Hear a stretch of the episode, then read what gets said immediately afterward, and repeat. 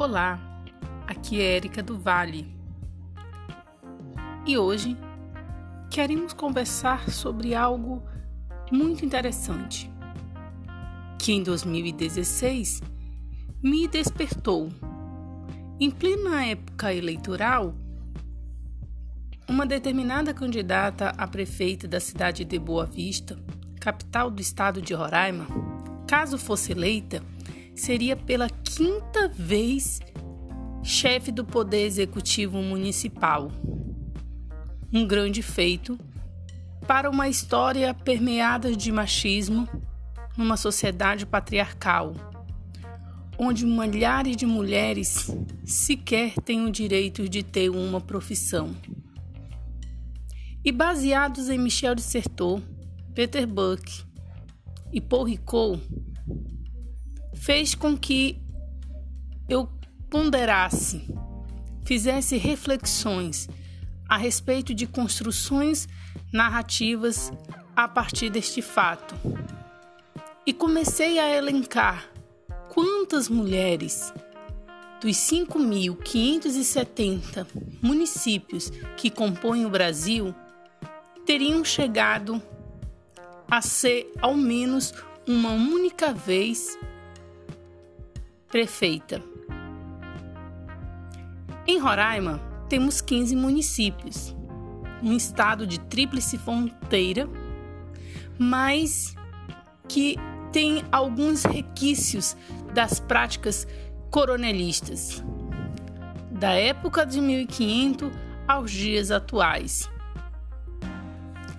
Nesse levantamento de dados, percebi que algumas mulheres vão marcar indubitavelmente, vão registrar nos anais da história política seus nomes, como Marluce Pinto, Sueli Campos, Sheridan de Anchieta, Tereza Sansurita, Ângela Portela, que chegaram a ser senadoras e deputadas federais respectivamente. Mas algo me chamou mais atenção. Quem seriam essas mulheres? Qual era a representatividade que elas teriam? Que grupos políticos a apoiavam? Quais partidos políticos partidários acreditavam em seus potenciais como mulheres, como líderes? Então surgiu um artigo intitulado A Mulher e o Poder Executivo em Normandia, Roraima, a representatividade política feminina, na qual foi apresentado na 11ª Semana de História Política e oitavo Seminário Nacional de História Política, Cultura e Sociedade da Universidade Estadual do Rio de Janeiro, no ano de 2016. Por que Normandia? Normandia teve uma única prefeita, que governou por oito meses, no ano de 1992, após a morte do então prefeito Luiz Otávio Correia de Melo. E eu fui fazer uma pesquisa, entrevistá-la, já que não temos material historiográfico escrito sobre esse fato histórico, mas que igualmente é importante para a história de Roraima. Abordar sobre política sempre causa bastante discussões, desde a antiguidade, quando os próprios atenienses, mesmo sendo esses os instituidores da democracia, restringiam a atuação da mulher nas decisões políticas da polis. Elas não participavam das questões políticas por serem consideradas inaptas para esse tipo de atividade. Exemplo clássico de uma sociedade patriarcal, machista e misógina. Portanto, abordar a questão de mulheres como representantes políticas, como aqui é o caso, é no mínimo um desafio, mesmo estando no século XXI mesmo tendo uma lei desde 1997, no qual coloca que 30% das mulheres de determinado partido devem sair candidatas, menos de 12%, segundo o IBGE, chegam a ser chefes do executivo municipal em todo o país. Portanto, vemos que a Lei das Eleições 9504/97, aonde tem a obrigatoriedade de cotas femininas, muitas vezes é apenas um instrumento para inglês ver. Ao analisarmos a história política brasileira, percebemos como ela é marcada por um elitismo econômico, social e cultural resultante de séculos de relações de poder, os quais deixaram esse legado lamentável para nós. A representatividade feminina nos poderes executivo e legislativo foi obstada, quando muito a conquista do votar e ser votada foi a partir de 1932, pelo Código Eleitoral 21.076, promulgado por Getúlio Vargas, que, como uma espécie de checkmate, usufruindo de um poder ostensivo, ideológico e de cunho populista, utiliza isso como meio para se perdurar por 15 anos no governo central. Mas vamos ver que antes de 1932, tivemos no Brasil e quiçá na América Latina, na cidade de Lages, no interior do Rio Grande do Norte, Alzira Luiza Soriano Teixeira, apoiada pela advogada Berta Lutz, uma das figuras pioneiras do feminismo no Brasil, lutava para o sufrágio universal feminista. E o que isso tem a ver com a senhora Francisca das Chagas? Porque Alzira vai abrir possibilidades a outras tantas mulheres que, após esse feito, exerceram representatividade da sua classe e de seu gênero nos mais longínquos ricões, como é o caso de Normandia. E o que vai diferenciar a senhora Francisca? Ela não tinha um marido associado a nenhum grupo político.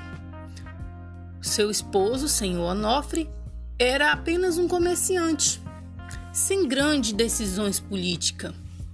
Contrário das demais mulheres aqui já citadas, que estiveram indubitavelmente seu nome associado ao dos seus cônjuges, pois todos eles já tinham sido governador do estado de Roraima tinham dois grupos políticos antagônicos que brigam e que se revezam no poder, como se fosse uma república café com leite em pleno século XXI no estado de Roraima. Em entrevista com a senhora Francisca, percebemos o quão difícil foi trabalhar nesses oito meses que esteve à frente.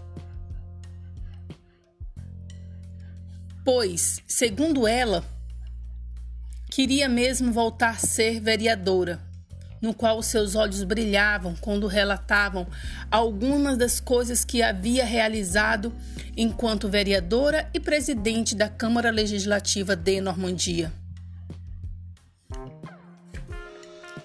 Disse que, mesmo quando o senhor Luiz Otávio Correia de Melo, que adoeceu e, quando saía para tratamento de saúde, nunca havia deixado respondendo pela pasta. E o quão, pre, quantos preconceitos ela teve que sofrer, pois as pessoas não acreditavam na capacidade que ela tinha de administrar um município. Em entrevista, ela disse que tudo passava pelo chefe do gabinete, que então era seu irmão. E na continuidade da entrevista, ela obtemperou. Quando perguntado como se ela sentia sendo prefeita, ela disse que tinha muito orgulho, mas não gostava de exercer a função. Gostei mesmo de ter sido vereadora.